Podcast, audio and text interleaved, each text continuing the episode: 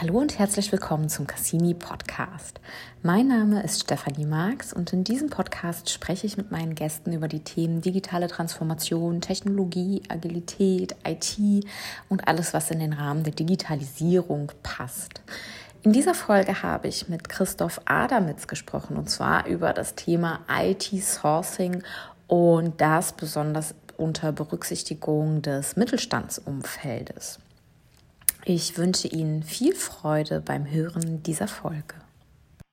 Hallo Christoph, schön, dass du wieder bei uns im Podcast bist. Wir hatten vor einigen Wochen hatten wir schon über das Thema IT Transition Management gesprochen und heute soll es ums Thema IT Sourcing gehen.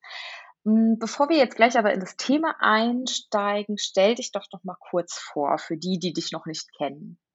Sehr gerne. Vielen Dank, Steffi, dass wir das hier heute nochmal wiederholen können. Äh, macht ja mal sehr viel Spaß. Ähm, ich bin Christoph Adamitz. Ich bin äh, Domain Lead IT Sourcing bei der Cassini Consulting. Ich verantworte damit den, äh, fachlich den Bereich des IT Sourcings äh, für den Bereich Digital and Hidden Champions, also sozusagen das, was man gerne als Mittelstand bezeichnet. Mache jetzt mehr oder weniger seit knapp zehn Jahren IT Sourcing Projekte und widme mich dem Thema, habe unter anderem auch meine Masterarbeit äh, darüber geschrieben, wie man effizient und gut ähm, IT-Dienstleister auswählt. Mhm. Insofern ist das ein, ein, Herzensthema von mir, dem ich mich schon sehr, sehr lange widme. Und äh, freue mich, dass wir heute in der zweiten Episode uns nochmal einem zweiten Thema dieses Bereichs widmen können. Genau. Das Thema IT-Sourcing. Wieso ist es denn überhaupt ein wichtiges Thema und welche Vorteile ergeben sich denn daraus, wenn man sich damit beschäftigt und das Ganze umsetzt? Mhm. Also was ist IT-Sourcing? Vielleicht mal damit angefangen äh, für, für diejenigen, die das noch gar nicht so, so im Detail kennen, beziehungsweise auch das hat viele, viele Wörter oder viele Bezeichnungen eigentlich für dasselbe. Ähm, platt formuliert ist die externe Beschaffung von IT-Leistungen äh, von mhm. außen. Da ähm, kennt man ganz oft auch diesen Begriff des Outsourcings, also wo man ähm, einen ganzen IT-Service, wir nennen das gerne einen Managed Service, von, äh, von extern bezieht. Mhm. Das ist so die eine Möglichkeit. Die andere Möglichkeit ähm, kennt man so unter dem Begriff Outtasking, wo man mhm. eher keinen Gesamtprozess oder eine gesamte Aufgabe oder Leistung herausgibt, sondern nur einzelne Teile, wo dann jemand eben durch, durch einzelne Prozessschritte zum Beispiel durch einen Support, ähm, wie, einen, wie einen Service Desk oder eben auch einzelne, einzelne Handgriffe innerhalb solch eines Leistungsprozesses unterstützt. Und ähm, dann gibt es auch noch so den, den Software-Einkauf. Das ist erstmal Sourcing generell. Warum macht man das? Ähm, da gibt es unterschiedliche Gründe. Ähm, es gibt äh, Ziele, die man erreichen will, aber es gibt auch Notwendigkeiten. Die einfachste Notwendigkeit ist tatsächlich äh, Fachkräftemangel. Ähm, IT wird immer komplexer, die Themen werden immer spezieller und ähm, gleichzeitig deswegen natürlich auch die IT-Fachkräfte immer gefragter.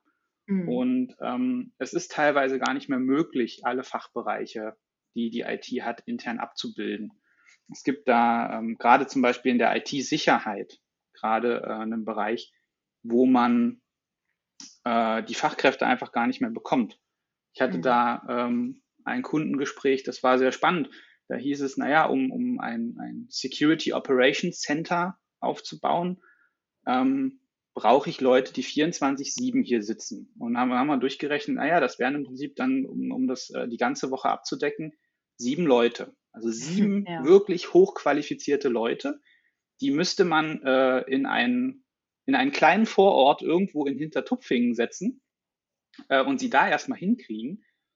Und dann hat der Kunde noch gesagt, und dann würden die sich auch noch 90 Prozent ihrer Zeit langweilen. Mhm. Weil es passiert ja, ich sag mal, man wird ja nicht oft angegriffen von mhm. außen, aber wenn dann eben richtig. Mhm. Und allein aus der, aus, aus, das verdeutlicht ganz schön, ähm, dass hier zum Beispiel eine externe Leistungsbeziehung Sinn macht. Ich kriege die Leute nicht, ich kann sie aber, wenn ich sie kriege, auch nicht auslasten.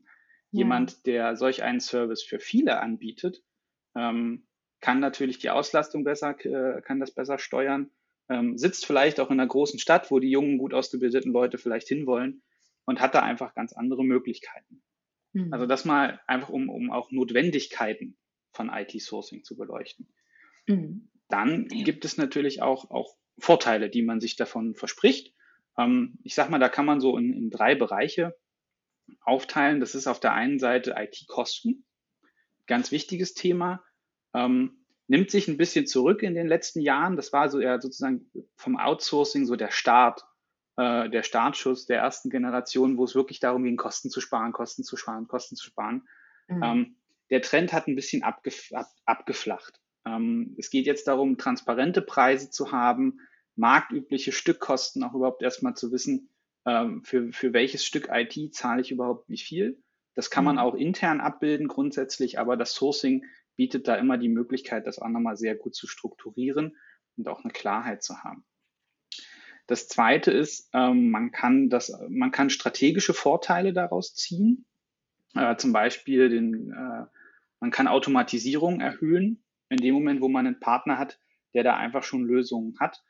Man kann sich ähm, mit den begrenzten eigenen Ressourcen, die man hat, eher auf marktdifferenzierende IT-Leistungen konzentrieren.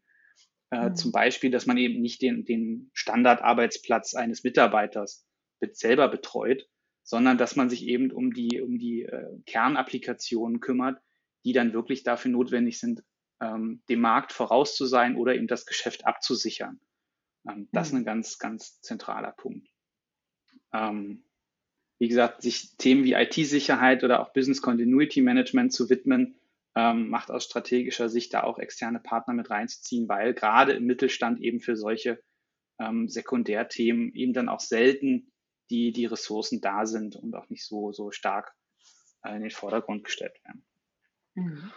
Und der dritte Bereich, den man mit dem Sourcing äh, häufig erreichen kann, ist tatsächlich eine Qualitätsverbesserung.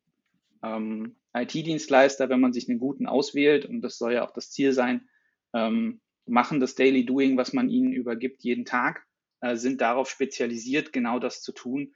Und damit sind sie auch in der Lage, eine, eine hohe Qualität abzuliefern. Ähm, damit kann man technische Risiken minimieren. Man kann ähm, eine bessere Struktur erzeugen intern. Man kann, äh, wenn man es gut anstellt, auch die Flexibilität erhöhen. Man kann die IT-Sicherheit dadurch eben äh, auch erhöhen, weil man eben auch davon partizipiert, was dieser Dienstleister bei anderen Kunden lernt und äh, eben in seinem Kerngeschäft erlernt und aufbaut. Und man partizipiert eigentlich auch immer daran, dass man sich ein Stück weit standardisiert. Mhm. Dadurch äh, nimmt man Komplexität raus und Komplexität erzeugt eigentlich immer Kosten.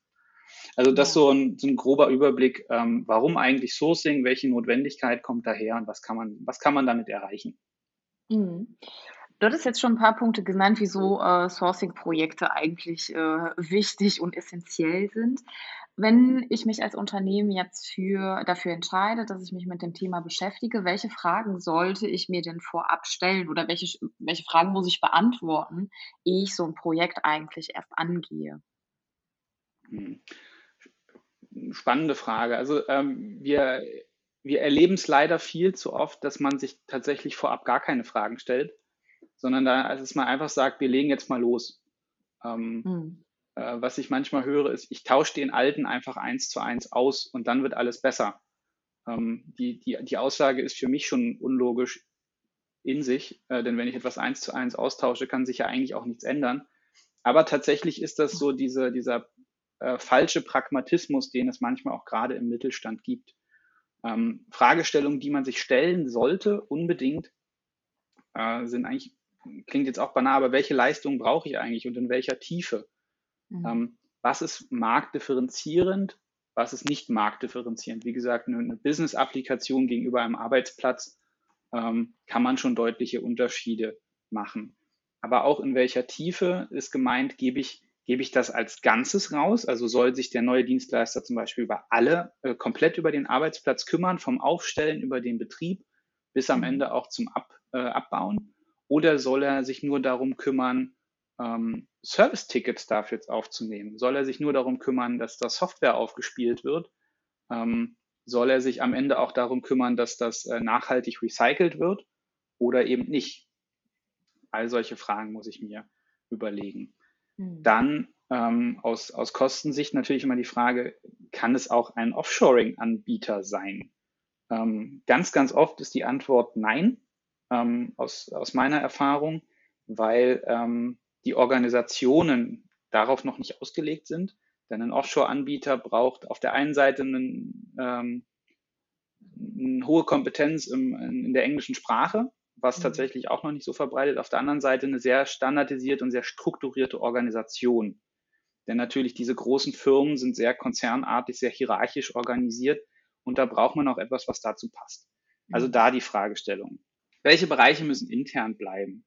Da ähm, hatten wir jetzt schon das Thema wettbewerbsdifferenzierend. Das ist die eine äh, Sache. Auf der anderen Seite merkt man aber auch immer wieder, es gibt sensible Themen, wo eigentlich ein Commodity Service vorliegt, wo man aber dann festgestellt hat, die eigenen Kunden möchten, dass das eine interne Abteilung macht. Auch hier ist ein, ein gutes Beispiel ein Service Desk. Ähm, mhm. Allein das Gefühl, irgendwie da an einen Dienstleister herausgegeben zu werden oder diesen anrufen zu müssen, ist in manchen Kundenorganisationen schwer zu vermitteln. Und äh, das ist dann auch etwas, was man, was man kritisch hinterfragen muss, aber auch irgendwann akzeptieren muss, dass das vielleicht ein Service ist, der einfach in-house bleiben sollte, auch wenn es nicht die höchste mhm. Effizienz aus, aus Kostensicht ist. Aber das ist dann eben so. Äh, Unternehmen sind da ja auch individuell und da muss man im Sourcing auch unbedingt drauf eingehen. Mhm. Dann eine klassische Frage, welches Ziel habe ich eigentlich mit der Ausschreibung? Ähm, ist es jetzt das Kostenziel? Ich hatte ja eben diese vier Bereiche so ein bisschen erwähnt. Ähm, ist es das Kostenziel? Ist es die Qualität?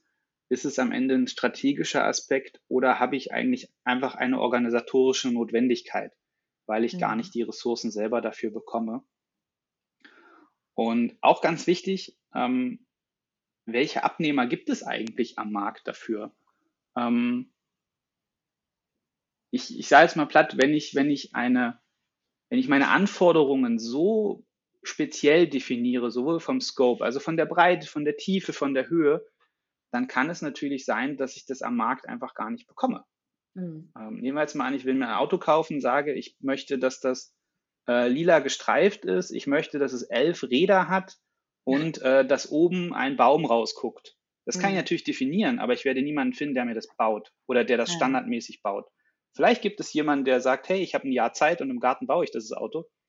Aber das kostet dann eben auch so viel. Insofern muss man mhm. auch schon am Anfang in der Strategie schauen, äh, wie realistisch ist das eigentlich und ähm, damit eine Abschätzung treffen, zu welchem Preis kann ich das eigentlich bekommen, von mhm. wem. Und ähm, wenn man sich diese Fragen stellt, kommt man eigentlich der, der Kernfrage ziemlich nahe, nämlich was, was sind meine Anforderungen und wer passt am besten zu mir? Ja, das sind jetzt natürlich alles sehr strategische Fragen. Ähm, das heißt, man baut sich letztendlich ja auch eine Strategie für IT-Sourcing-Projekte. Ähm, wie erstellt man denn dann ganz konkret operativ eine Strategie und wie geht man da vor? Mhm. Ich sag mal, der, der Prozess, eine, eine Strategie zu entwickeln, die ist ja relativ banal. Äh, jetzt zumindest, wenn man das so als Phasenmodell betrachtet. Mhm. Ähm, der Berater kommt rein, verschafft sich einen Überblick, man analysiert und bewertet, man zieht daraus eine Schlussfolgerung, leitet Szenarien ab und schreibt das auf. So, ähm, das macht es immer schwierig, äh, eine Strategie so sozusagen auch auf Schaubildern in Angeboten sehr äh, zu verdeutlichen, worum es geht. Mhm. Denn das Wichtigste ist eigentlich, wirklich ins Gespräch zu kommen, wirklich die, die Fragestellungen genau im Blick zu behalten und entsprechend auch die Antworten zu finden. Mhm. Also unser Ansatz ist da zum Beispiel nicht so einen generischen Fragebogen und wir gehen alles durch, ähm, zu, durchzugehen, sondern häufig startet ja ein Sourcing mit einer konkreten Fragestellung oder mit einer konkreten Herausforderung. Und mhm. insbesondere, wenn sich die Sourcing-Strategie ähm, jetzt nicht global ähm, formuliert werden soll, sozusagen für alle Ausschreibungen, die es in Zukunft gibt, sondern man eher so in Richtung einer RFP-Strategie auch schaut, also für einen spezifischen Anwendungsfall, dann sollte diese Strategie auch einfach sehr pragmatisch äh, genau anhand dieses Use Cases definiert werden. Da muss Kannst man du eben, vielleicht ganz kurz, sorry, ja. ganz kurz RFP nochmal definieren? Was ist das genau? Gerne. Äh, ein, ein Request for Proposal. Äh, äh, ausgeschrieben, ist quasi wirklich die Anfrage an einen Dienstleister um ein konkretes Angebot. Also man äh, erstellt da ein RFP-Paket, nennt sich das, basierend aus ähm, einem quasi äh, einer Leistungsbeschreibung zusammen mit den vertraglichen Grundlagen. Man fragt diverse Dienstleister an, ähm, äh, fragt ein Angebot an, macht eine mhm. Angebotspräsentation, geht in die Verhandlung und hat am Ende des Prozesses einen Dienstleister ausgewählt wenn wir nochmal zurückgehen, du hast gefragt, äh, wie erstelle ich eine Sourcing-Strategie? Ähm, wie gesagt, das Wichtigste ist am Anfang, sich die konkreten Fragestellungen genau anzuschauen, äh, genau mit dem Kunden zu diskutieren, worüber reden wir hier eigentlich. Dann geht es darum, ähm, sehr strukturiert die, die Ist-Aufnahme zu machen. Was gibt es aktuell bereits ähm, vielleicht für, für Dienstleister in dem Bereich? Was, wie sehen da die Verträge aus? Wie sind die Prozesse? Wie ist die Betriebsdokumentation? Da gilt es, sich einen Überblick zu verschaffen. Mhm. Das ist keine monatelange Dokumentenanalyse, aber es ist äh, wichtig, da einen Überblick zu bekommen und ein guter Sourcing Advisor kriegt da dann auch relativ schnell ein Gefühl, äh, mit was für einer Organisation er es hier zu tun hat. Ist es mhm. sehr stark formalisiert und dokumentiert oder eher schwach? Das sind alles so Eindrücke, die man dann wieder bekommt, die man dann auch ergänzen kann mit Workshop- und Interview-Eindrücken, die in so einer Strategie auch auf jeden Fall durchgeführt werden sollten, ähm, um, so, um den Kunden zu verstehen und auch die Situation. Denn hier mhm. ist auch ähm, äh, Fremdeinschätzung und Eigeneinschätzung auch immer ein Thema. Ähm, man sollte sich natürlich die vorhandene IT-Strategie anschauen. Ähm, man sollte sich auch ähm, Marktinformationen schon, schon zu dem Zeitpunkt einholen. Also wenn man merkt, es geht in Richtung, nehmen wir mal das äh, Security Operations Center, wie am Anfang angedeutet, dann sollte man auch da in die Strategie schon, schon das Wissen mitnehmen, was man in dem Bereich hat, um auch da schon von vornherein in, die eine oder andere Richtung zu lenken und eben nicht dieses äh, äh, von mir skizzierte Fahrzeug äh, als Zielsetzung aus der Strategie zu haben. Ja. Und da muss man sich eben den, den Bereichen widmen, die wir auch schon angedeutet haben. Das ist auf der einen Seite, welche Ziele möchte ich damit verfolgen? Es geht auf der anderen Seite um den, den Leistungsscope, sowohl in der Breite als auch in der Tiefe. Es geht um Rahmenbedingungen, die ganz oft auch gar nicht klar sind intern. Ähm, oft reden wir mit IT-Fachabteilungen, die dann vielleicht eher im öffentlichen Sektor sind oder die äh, zur Kritis-Infrastruktur gehören, die mhm. gar nicht wissen, wie jetzt so eine Vergabe funktioniert. Was muss ich denn da eigentlich machen? Mhm. Ähm, kann ich das in Lose aufteilen? Muss ich das in Lose aufteilen? Muss ich das eigentlich vergeben?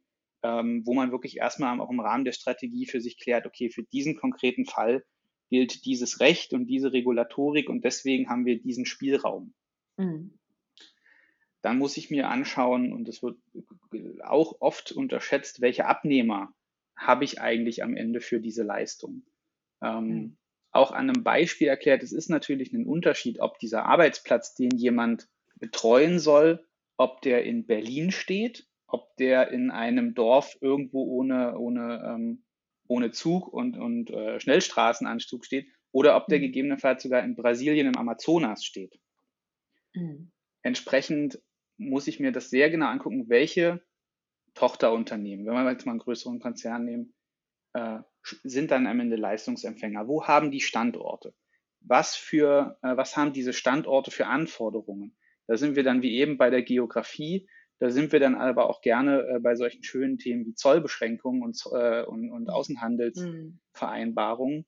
Denn in Brasilien zum Beispiel zahlt man für jede, äh, für jede Einbringung in das Land von IT-Leistungen eine, eine Steuer oder eine Abgabe. Entsprechend ist es sinnvoller, das vor Ort äh, durch äh, ortsansässige Unternehmen durchführen zu lassen. Und all solche Themen kommen dann natürlich auf, wenn ich einmal mir äh, aufschreibe, wer nimmt eigentlich am Ende diese Leistung ab, über die mhm. ich hier gerade rede. Und dann am Ende auch ein sehr spannendes und sehr zentrales Thema ist das Thema Cultural Fit. Gar nicht nur, mhm. äh, wird jetzt oft mit, ich sag mal, mit Indien verbunden, ähm, durch, durch, die, durch die kulturellen Unterschiede, die es da gibt. Aber es gibt auch kulturelle Unterschiede zwischen einem Mittelständler und einem Konzern. Also es gibt auch organisatorischen Fit, wenn man ihn so mhm. nennen will. Es gibt aber auch, es gibt aber auch unterschiedliche Qualitätsansprüche in, in Unternehmen. Ich sag mal, es gibt vielleicht BWL-getriebene Unternehmen oder Marketing-getriebene Unternehmen, die sehr kreativ denken, die auch, mhm. ähm, die eine gewisse Fehlerkultur akzeptieren. Auf der anderen Seite gibt es vielleicht aber auch ingenieursgetriebene Unternehmen, die einfach im Erstentwurf schon bei 99 Prozent sind und auch nicht damit umgehen können, wenn das nur 90 Prozent sind. Mhm. Das ist, beide Herangehensweisen sind völlig legitim. Ja. Sie führen aber zu Konflikten, wenn sie aufeinandertreffen. Und ähm, die Sourcing-Strategie hilft auch manchmal, sein sozusagen das Eigenbild zu schärfen und zu schauen, was brauche ich eigentlich. Habe mhm. ich selbst zwei Hierarchieebenen oder habe ich zwölf? Ähm, habe ich diesen Qualitätsanspruch oder nicht? Wie gut können meine eigenen Leute eigentlich tatsächlich Englisch oder nicht? Mhm. Und daraus resultiert dann eben sehr stark ähm, der, dieser Fit. Und ähm, man muss da dann entsprechend auch schauen, welche Dienstleister schreibe ich dann entsprechend für die Longlist an. Mhm. Denn sonst, wenn man da am Anfang schon falsch abbiegt, hat man am Ende Dienstleister, die natürlich irgendwie nicht performen, weil sie nicht zu einem passen, weil sie, weil, weil auch das an, die, die nachgefragte Leistung gar nicht zu ihnen passt. Oder man fühlt sich am Ende einfach nicht wohl. Mhm. Wie gesagt, wenn man, wenn man einen deutschen Service Desk erwartet, ich sage jetzt mal vielleicht sogar noch ähm, in irgendeinem Dialekt, den man sich wünscht, äh, weil man ihn auch spricht, und dann ist man da eben in einem äh, osteuropäischen De äh, Delivery Center. Das ist heutzutage immer noch für viele etwas, was, was schwer intern zu vermitteln ist. Mhm. Und das ist dann einfach ein Thema, das äh, kann man, kann man finden, wie man will, aber es ist einfach eine Anforderung, die existiert. Und entsprechend muss sie auch in der Sourcing-Strategie berücksichtigt werden. Mhm. Und dann ist eben eine Serviceerbringung aus Deutschland heraus oder alternativ, dass man ein gewisses Sprachniveau äh, als Anforderung definiert, ist dann eben eine Anforderung, die aus solchen Überlegungen herauspurzelt. Und es ist eine sehr wichtige. Das sind jetzt eher viele Fragen, die man sich vorab stellen äh, muss und sollte, bevor es denn eigentlich losgeht. Wenn wir jetzt an das gesamte IT-Sourcing-Projekt denken, wie sehen denn klassischerweise, also wenn man das in irgendeiner Art und Weise pauschalisieren kann und mag, wie sehen denn Zeithorizonte aus? Wie lange dauert sowas denn? Wie lange ist so ein Projekt angelegt? Gibt es, also Projekte sind ja eigentlich definiert mit Anfang und Ende. Gibt es einen konkreten Anfang und ein konkretes Ende? Und wie sind so ähm, Dauer ähm, der einzelnen Phasen definiert? Ja, schwierige Frage tatsächlich. Ich weiß natürlich auch, also die Beraterantworten, es kommt darauf an. ähm, ja. Vielleicht erstmal, es gibt einzelne Teile, die man erstmal sehr genau benennen kann. Man hat am Anfang diesen Sourcing-Strategie-Teil, über den wir gerade besprochen haben. Dann gibt es den Teil der Ausschreibung. Mhm. Ähm, der endet quasi mit der Auswahl des neuen IT-Dienstleisters. Dann gibt es die Transition und Transformation. Das ist quasi der Übergang vom alten Dienstleister zum neuen. Äh, mhm. kurzer Werbeblock, darüber hatten wir ja auch schon einen Podcast gemacht. ähm, und der dritte Teil ist dann quasi der Betrieb bis zu dem Punkt, wo ich sage, ich schreibe neu aus oder beende den Vertrag. Also diese vier Bereiche. Mhm. Die Sourcing-Strategie am Anfang kommt sehr stark auch auf die Verfügbarkeit auf Kundenseite an. Äh, wir, man macht das im Workshop-Charakter, man muss ins Gespräch kommen, man muss Dokumente sichten. Ähm, da, ist mein, da ist aus unserer Erfahrung der Berater selten das Problem. Ähm, eher der Kunde, der natürlich mit seinen Ressourcen äh, Fachentscheider, CIO, ähm, Einkäufer, die, die, die haben natürlich keine Kapazitäten, um jetzt eine Sourcing-Strategie zu machen. Das heißt, man muss diese mhm. Workshops irgendwo mit einplanen äh, in die Wochen. Ich sag mal, in vier bis fünf Wochen kriegt man, sollte man rechnen für eine gute Sourcing-Strategie. Ähm, super agile Unternehmen, da kriegt man die sicherlich auch in einer Woche hin. Es gibt aber sicherlich auch Unternehmen, wenn, wenn, der, wenn die Last gerade hoch ist, braucht man da eher äh, zwei, drei Monate für. Mhm. Einfach weil diese Workshops nicht in den Kalender passen. Mhm. So. Dann haben wir die Ausschreibung. Auch da ist es im Prinzip dasselbe Setting. Äh, es kommt sehr stark auf die Anforderungen an. Wir von Cassini zum Beispiel bei der RFP-Vorbereitung können ein, äh, können für jedes Dokument, was für den Prozess gefordert ist, eine Vorlage mitnehmen. Die muss natürlich auf Kundenseite dann einmal geprüft werden, kommentiert mhm. werden. Und je nachdem, wie viele Iterationsstufen das gibt, äh, je nachdem auch wie viele Person, unterschiedliche Personen daran beteiligt sind, dauert sowas. Ähm, grob über den Daumen gepeilt sollte man hier sechs bis neun Monate äh, einplanen bei einem etwas größeren Scope, also bei, ich sag mal, drei, vier, fünf Leistungen damit man mhm. auch wirklich die Zeit hat. Aber auch vor allem, dass die Dienstleister Zeit haben, Qualität zu liefern. Da diesen schönen Spruch Garbage in, Garbage out. Das gilt hier genauso.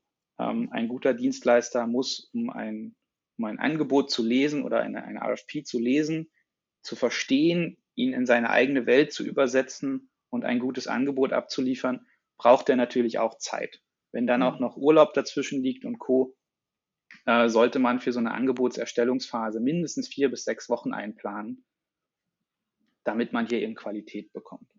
Mhm. So, und die, die Transition, Transformation hängt dann natürlich auch stark davon ab, worüber redet man hier. Also welche, welche Leistung ist betroffen. Ähm, man mhm. kann sich vorstellen, ein, eine, eine RZ-Migration, ein paar Server im Hintergrund umzustellen, ähm, kriegt man wahrscheinlich relativ gut hin und auch in einer, in einer, ich will nicht sagen kurzen Zeit, weil das ist dann äh, auch wieder äh, am Ende nicht richtig. Aber ähm, im Vergleich 15.000 neue Endgeräte an Mitarbeiter auszurollen, kann man sich vorstellen, ist ein deutlich größeres und lang, längeres Projekt als äh, 100 Server von einem Rechenzentrum ins andere zu ziehen. Mhm. Machen wir, beschreiben wir es mal so. Ähm, auch einen, einen komplett neuen IT-Service-Desk aufzubauen, was ja dann heißt, vielleicht bis zu 30, 40 Service-Agents zu schulen in den einzelnen Prozessen, in den einzelnen Themen, die übernehmen dann langsam den Service. Das ist natürlich auch wieder ein komplett andere, an, anderes Projekt, sowohl von der Komplexität als auch der Dauer, wie so eine RZ-Migration oder ein Endgeräte-Rollout. Mhm. Bestenfalls, ich sag mal, ein Jahr einplanen, äh, wenn man, wenn man so weit in die Zukunft guckt, da hat man auf jeden Fall eine grobe, gute Orientierung. Mhm. Und der Betrieb sollte dann natürlich, wenn möglich, gut und lange laufen. Ich, wir sagen immer, eine, eine Standardlaufzeit für so einen Vertrag sind 60 Monate plus Verlängerungsoptionen. Je nachdem, wie zufrieden man dann ist, auch je, je nachdem, wie gut der Vertrag ist, äh, lohnt es sich dann irgendwann so nach fünf bis acht Jahren, da dann auch mal in eine Neuausschreibung zu gehen. Einfach auch, weil in der IT äh, sich die Welt ja dann doch auch recht schnell dreht mhm. und das dann oft auch über die Verträge einfach nicht mehr abgebildet wird. Insofern. Das so vielleicht als grobe Orientierung. Aber da ist eben auch unsere Erfahrung, ähm, wenn der Kunde ein ganz spezifisches Problem hat, dann liegt man damit gerne auch äh, völlig daneben. Aber so als, als marktüblichen Raum würde ich das so formulieren. Ja, okay. Du hattest ganz am Anfang auch schon über Personen gesprochen, wie beispielsweise den CIO, der mit involviert ist. Ähm, wer ist oder sollte denn bei diesen IT-Sourcing-Projekten denn generell involviert werden oder wer muss dabei sein und seinen Input geben? Ja, CIO, genau, hattest du schon erwähnt. Ähm, selbstverständlich irgendwo, sagen wir mal, oberes IT-Management. Ähm, je nachdem, wie natürlich auch der, die Kundenorganisation aufgebaut ist, muss es nicht der CIO sein, sondern vielleicht der Head of IT Infrastructure oder ähm, Head of IT Workplace. Aber auf jeden Fall das obere Management diesbezüglich, der die äh, strategischen Leitplanken und dann auch die Rahmenbedingungen hier definiert und am Ende auch klar formuliert, welches Ziel er damit mhm. verfolgt. Dann muss die IT-Organisation ähm, eingebunden werden, also quasi wirklich die, die einzelnen Fachbereichsleiter. Nehmen wir jetzt mal Netzwerk, nehmen wir Plattformen, Computing, Server, die dann natürlich, wenn diese Leistungsbereiche in dem Sourcing betroffen sind, auch ähm, Inhalte beisteuern zum, zum Leistungsscope. Wir hatten das Thema Breite, Länge, Höhe. Ähm, mhm. Das ist natürlich etwas, wo die IT vorgeben muss, was ist da relevant und mhm. wie muss das passieren. Ja. Definitiv mit rein müssen auch die, die IT-Anwender, also das Business. Äh, ich hatte sie als, als Leistungsempfänger hier erwähnt. Ähm, es bringt natürlich nichts, Qualitätsdiskussionen oder auch, oder auch so Scope-Definitionen komplett ohne das Business zu führen. Man muss da immer aufpassen, aber auf der anderen Seite darf das nicht so zu einer Wunschkonzertveranstaltung werden, Mhm. Aber auf der anderen Seite darf sich natürlich eine IT niemals von, von ihrem Endanwender entkoppeln. Mhm. Und deswegen ist es hier ganz wichtig, auch entsprechende Workshops gemeinsam zu machen, zu überlegen, worauf kommt es an. Will der Endanwender, beziehungsweise, oder sagen wir mal, der, der Leistungsempfänger als Organisation, ist es ihm wichtig, dass der Preis auf keinen Fall steigt? Äh, ist es ihm wichtig, dass die Qualität besser wird? Ähm, ist es ihm wichtig, dass die IT-Sicherheit und der Datenschutz hochgeht? Weil er einfach die Gefahr sieht, nehmen wir jetzt einfach mal an Marketing, ne? wenn, äh, wenn einmal Daten gestohlen werden, dann ist die Marke zerstört. Und das kann mhm. für das Business das Ende bedeuten. Das ist ja. vielleicht etwas, was eine IT abstrakt bewerten kann, aber wenn das sozusagen Marketing oder Vertrieb bringt da nochmal eine andere Sicht rein. Mhm. das Thema Ausfallzeiten von Applikationen. Das kann auch eine IT technisch bewerten, aber am Ende muss die Fachabteilung sagen, ob es okay ist, wenn äh, das Tool, um Urlaube zu genehmigen und einzutragen, ob das jetzt im Monat zehn Stunden ausfallen darf, zwei Stunden oder nur zwei Minuten. Mhm. Auch da ist es natürlich gut, schon von vornherein ins Gespräch zu kommen. Das macht am Ende, das führt dazu, dass die IT weniger Szenarien abdecken muss. Und der IT-Einkauf sollte natürlich auch direkt mit involviert werden. Ähm, der führt meistens ja dann äh, federführend diese Sourcing-Projekte durch, steuert sie, ist das Gesicht nach außen, äh, kennt sich mit den vorhandenen Lieferanten, die das Unternehmen hat, äh, am besten aus und ist damit natürlich auch ein zentraler Ansprechpartner, um da Rahmenbedingungen vorzugeben, äh, sowohl prozessual als auch eben kommerziell. Hm. Du hattest jetzt ganz am Anfang, hast du gesagt, du bist natürlich als, als Berater bist du im Mittelstand unterwegs, aber gerade auch bei dem Thema IT-Sourcing. Was macht ähm, deine IT-Sourcing-Strategie im Mittelstand besonders? Gibt es Aspekte, die es überhaupt besonders machen? Muss der Mittelstand auf andere Dinge achten als äh, große Konzerne oder kleine Startups? Definitiv. Ähm, das Wichtigste ist eigentlich und mit fast mit das Schwierigste, dass der Mittel oder dass, dass viele Mittelständler beim, beim, beim Thema IT-Sourcing so voller Tatendrang stecken, dass, dass sie gar keine Lust haben, sich strategisch Gedanken zu machen. Äh, beziehungsweise so, das ist ja alles klar. Das, das ist immer wieder so in dieser Ingenieursdenke. Es ist ja eigentlich alles klar. Mhm. Und man muss dann manchmal sogar wirklich auf die Bremse treten und sagen, nein, wir machen jetzt hier erstmal eine Sourcing-Strategie. Und damit macht man sich tatsächlich auch manchmal ein bisschen unbeliebt, weil eigentlich ist doch alles klar. Ja. ähm, und wenn man dann aber ein bisschen reinschaut und äh, zwei, drei, vier, fünf äh, intelligente Fragen stellt, merkt man äh, relativ schnell, ist es eben doch nicht alles klar. Mhm. Äh, gerade auch so Thema Leistungsempfänger oder Regulatorik, ähm, fachbereichsübergreifende Themen sind dann eben doch noch nicht so klar. Und mhm. da muss man auf jeden Fall erstmal für dieses Thema sensibilisieren. Man muss ein Stück weit das Tempo rausnehmen und dann äh, diese, diese Strategie, so wie wir so besprochen haben, erstmal aufstellen, um dann mit Vollgas auch weiterzumachen. Äh, gleichzeitig muss diese Strategie auch aus dieser Denke heraus, naja, ich, ich muss die jetzt, ich muss die machen, muss die natürlich auch sehr pragmatisch sein. Ähm, ich hatte das am Anfang auch erwähnt, ganz konkrete Fragestellungen in den Vordergrund stellen, ähm, in, der, in der Breite abdiskutieren, aber dann auch wirklich zielgerichtet formulieren. Äh, das muss kein 500-Seiter sein, das muss am Ende eine Managementpräsentation sein, die ganz klar sagt, was haben wir vor, wie, mhm. wo wollen wir hin, was sind die Rahmenbedingungen, wer ist hier möglich und dann weiter. Ähm, mhm. Genau.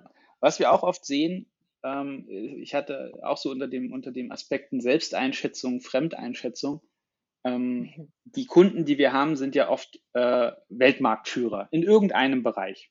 Ja. Und ähm, so ein Weltmarktführer hat eine stolz geschwellte Brust ja. und möchte dann auch einen Weltmarktführer, der seine IT ah, okay. yeah. managt.